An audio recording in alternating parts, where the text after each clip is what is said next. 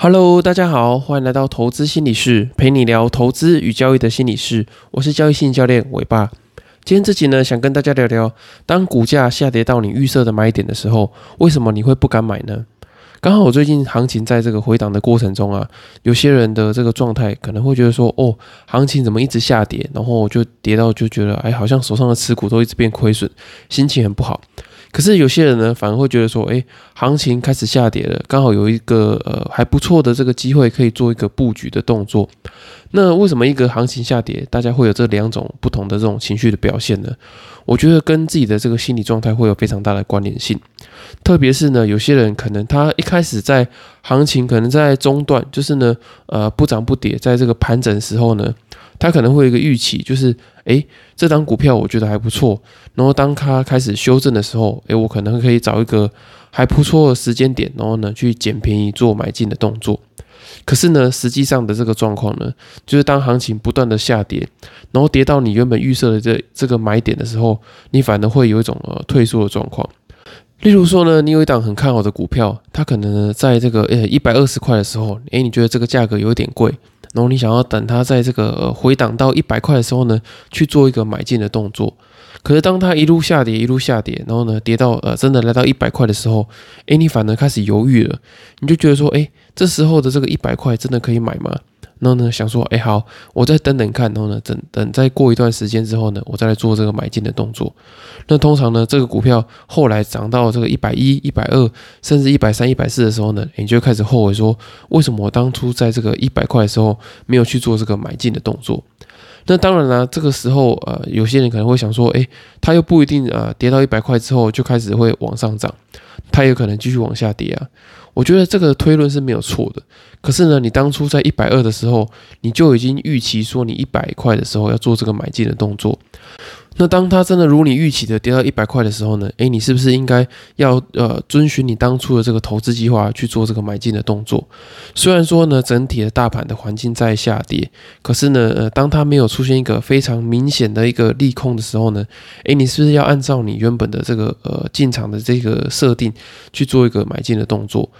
那为什么我们会常常有这样的状况？就是呢，当股票真的下跌到自己预设的买点之后，诶，我们的执行力反而会下降，然后甚至有一种呃退缩、没有信心的状况。那我们今天这集主要就是来讨论的这些呃可能的这些心理的原因。那第一个，我觉得可能的原因呢，就是你呃决策的情境已经做了一个改变，所以当呃你在乐观的时候做的这个决策啊，你可能会是一个比较理性，然后呢比较乐观，甚至你有可能会高估自己的表现。那我说这个高估自己的表现呢，就是呃，当行情在一百二十块的时候，你可能会想说，诶，等它到这个一百块的时候呢，诶，你有信心做买进的这个动作，因为你是站在这个一百二十块的这个位阶去看这个一百块嘛。可是当它从这个一百二十块跌回到一百块的时候，诶，你就会想说，诶，我中间已经经历过这个二十块的这个跌幅。你感觉上你会觉得说有一种哎，这个速度好像来的有点快，你会觉得说哎，它会不会继续从这个一百块，然后再继续跌到这个八十块？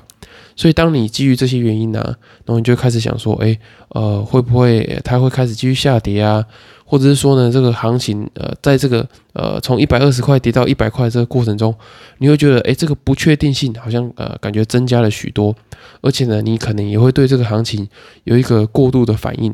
就是呢，虽然说它只是一个呃回档的修正，可是呢，你会觉得说，哎，在这个下跌的过程中啊，你对于啊投资环境的变化啊，可能会开始变得很敏感，然后呢，会觉得说，哎，好像这个时空环境跟我当初一百二十块的呃这个设想，好像变得有点不太一样了。那再加上一些这种情绪的影响啊，你就觉得说，哦，现在整个市场好像处于一个很恐慌的状态，所以你的这个心情也会变得开始恐慌了起来。所以当初你原本一百二十块去做了一个理性的一个设定的，诶，你到这个一百块的时候，你反而会变得有点畏畏缩缩的这种感觉。那么也是正因为这个呃决策情境啊，常常会改变的这个原因呢，其实人的心理因素对于这个呃交易的决策是有非常大的影响的。所以呃这个讲到这个部分呢，我会想到为什么这个 MIT 智慧单啊，就是可以帮助很多人去解决这个无法停损的问题。因为呢你在预挂这个 MIT 呃的这个停损单的时候，可能是你下单的同时，你同时预挂了一个 MIT 的停损单嘛，所以你还没经历过这个呃不同的这个持股体验。it. 也就是呢，你在下单的同时，同时预挂停损单，你就不会呃接收到这个呃你在下单过程中，你在报单的时候，你可能会有一些呃根据这个损益波动带来的一些呃情绪体验，你是没有的。可是呢，你如果说你下单的同时没有预挂这个 MIT 的这个停损单的话，你是不是在这个持有股票的过程中，你就会一直在思考说，哎，我这个停损点是不是要在呃往上调啊，或是往下调？你内心就会有非常多的这个小剧场跟这个剧本。那我觉得这个持股体验的这个改变呢，也跟你这个在下跌的时候，你预设这个买点会改变。我觉得这个呃心理的历程可能是有一些相似的，因为你的这个决策情境做这个改变的嘛。你想想看哦，你如果是在一百二十块的时候，你就先预挂了这个一百块的时候，你要做这个买进的动作，那在这个下跌的过程中，你是不是可能呃受到这个情绪干扰，就会相对的这个小一点？所以我觉得呢，预先做决策，对于这个决策情境改变，呃会有一个还不错的这个解决的方法。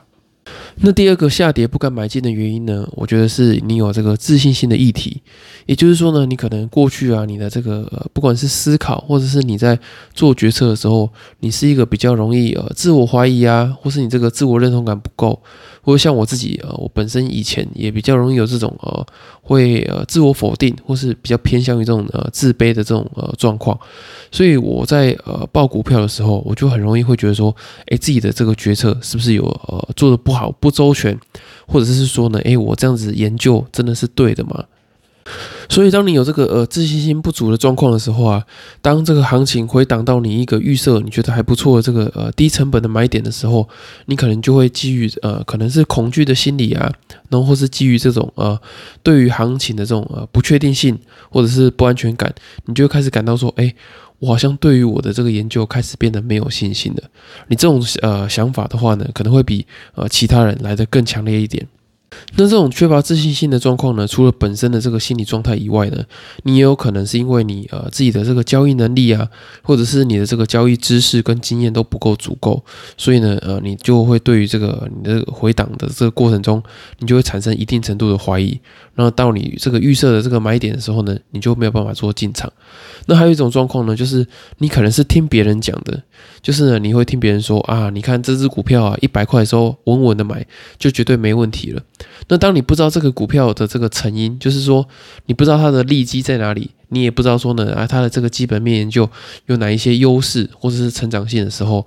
你当呃你只是单纯的听别人说，哎，这张股票一百块的时候好像可以买，好像还不错。那当它真的从一百二十块回到一百块的时候，哎，你就觉得说，哎，真的可以买吗？然后呢，我我这个朋友的话真的可能够听吗？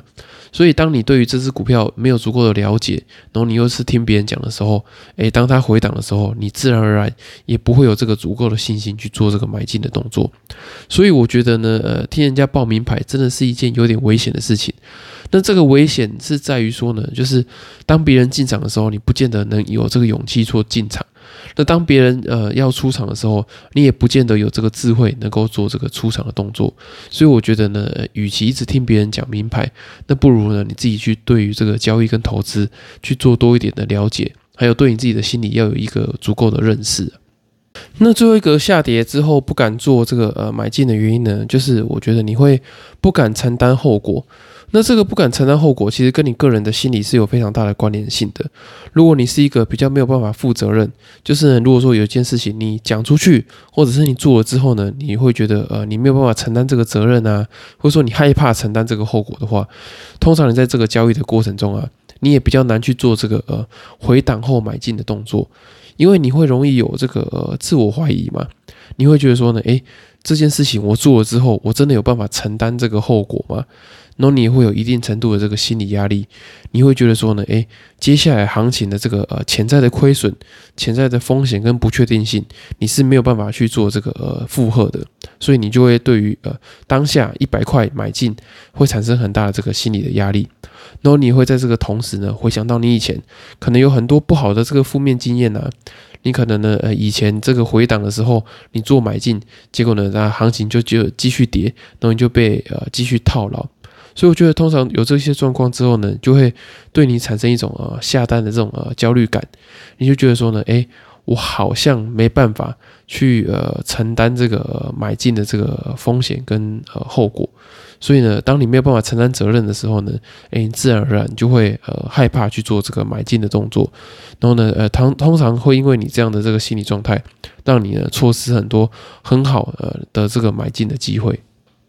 那讲完这三个呃比较常见的这些心理原因之后啊，你可能会想说，哎，我要怎么样克服这种呃，就像是呃角色情境改变啊，或者是说呢，呃没有足够的自信心，或是无法承担责任、承担后果的这种状态。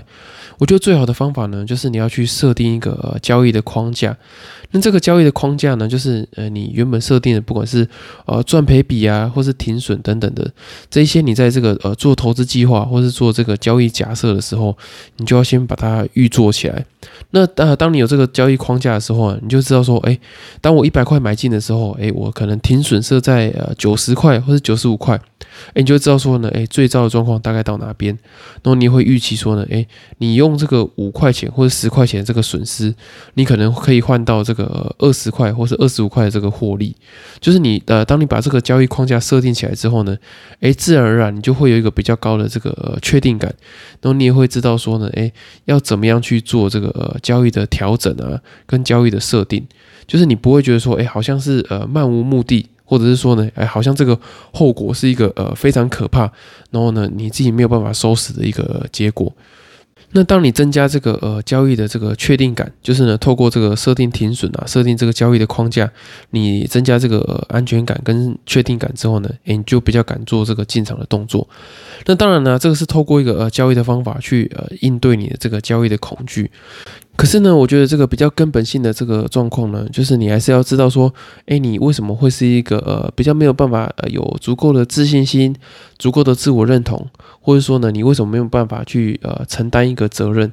那当你了解这些自己的背后的这些心理的议题跟心理状况之后呢，诶，你就可以在这个交易决策上有一些根本性的这个呃交易心理素质的提升。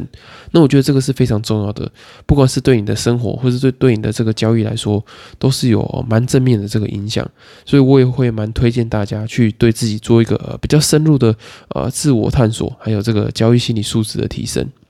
那最后我也想给大家一个小总结，就是呢，我今天这一集并不是想跟你说呢，就是现在的行情已经到低点可以买进，我觉得这个你要特别注意哦。就是我这边想讲的是，呃，有时候你可能在这个行情盘整的时候，你可能会设定说呢，在低点的时候，就是在行情呃有一个呃。中等程度的回档的时候，你可能会想说：“诶，我在这边好像可以做一个呃买进的动作。”可是通常有时候行情不如预期的时候啊，你的内心就会觉得非常的痛苦，非常的挣扎。特别是呢，你会觉得说：“诶，我分不清楚到底是凹单还是呢回档去建立一个好的成本。”那当你在这个模糊不清的状态的时候呢？诶，其实很重要的就是你对于你的自己的交易的框架，还有你当时的这个交易心理状态，你是不是有一个很明确的这个概念跟想法？那当你这个觉察力不够好的时候，你就会很容易模糊，说，诶，你会不知道你到底是在这个行情回档的时候做一个预期之中的买进，还是你是在做一个这种呃逃避痛苦的这种凹单的状况。所以呢，呃，你对于这个交易一定要有这个一致性。呃，你想做这个逆势交易的话呢，一定要这个在呃分批的时候呢去做一个这个布局。然后呢，当这个你设定的点到的时候，你一定要去果断的去做一个买进的动作。那当然呢，你还是要去看这个行情的这个状况。如果说是一个这种呃很重大的这个利空的消息啊，或者是说呢一个呃非常大的一个系统性风险，那当然你还是不能随便去做这个买进的动作。那除此之外呢，你一定要在你有本设定的地方，要勇敢的去做这个进场的动作。这样的话呢，才符合你这个整体这个交易的计划，或者说你这个整体这个投资的布局。那当你对于你自己的这个交易有明确的构想，然后呢有这个好的交易框架，跟能够承担风险，还有稳定的这个心理状态之后啊，你的投资跟交易一定会有这个不错的成果。好，以上就是今天的内容。如果说你听完之后想对于这个交易心理有更多更深入的了解，或者说呢，你听完这集之后发现你自己有一些交易心理问题想要询问的话呢，我最近有成立一个专门在讨论交易心理的赖群组。那如果说你对于这个交易心理的讨论有兴趣的话呢，你可以透过这个资讯栏的官方账号，你私讯我，呃，这个听众的专属代码 P S Y，就是当你这个私讯官方账号 P S Y 的时候，我就会把这个呃群组的加入链接传给你。那除此之外呢，如果说你对于这个交易心理有更深的这个问题的话呢，我也推荐你购买我刚出版的新书《在交易的路上与自己相遇》。那在书里面呢，我会写下许多在投资跟交易的过程中遇到这些心理的问题，那我是怎么样去呃处理调试的。那在书里面呢，你会找到蛮多呃你可能会想听想知道的这些答案。那如果说你想透过实体课程的话呢，我在这个十月十五号在台北有一个交易心理的团体课程。那它的这个名额呢只有四个，就如果说你有兴趣的话呢，也可以参考呃下方资讯栏的表单。那在这个团体的课程里面呢，你也可以知道呃别人是怎么想的，然后呢我也会有一些这个实际的演练，教你呢怎么样去呃克服自己的这个交易过程中的这些心理的困扰跟议题。那在这个课程里面，你也可以找到自己的呃交易的优势，然后呢还有如何去处理这个自己的交易心理的困扰。以上呢就是今天的内容。那如果说你喜欢的话呢，请帮我到 Apple Podcast 或其他平台给我五星的评价跟留言，我会非常的开心，因为你们的支持呢就是我持续分享最大的动力。那如果有留言的问题的话，我也会在之后的节目再回复你给你们。今天节目就到这里喽，我们下次见，拜拜。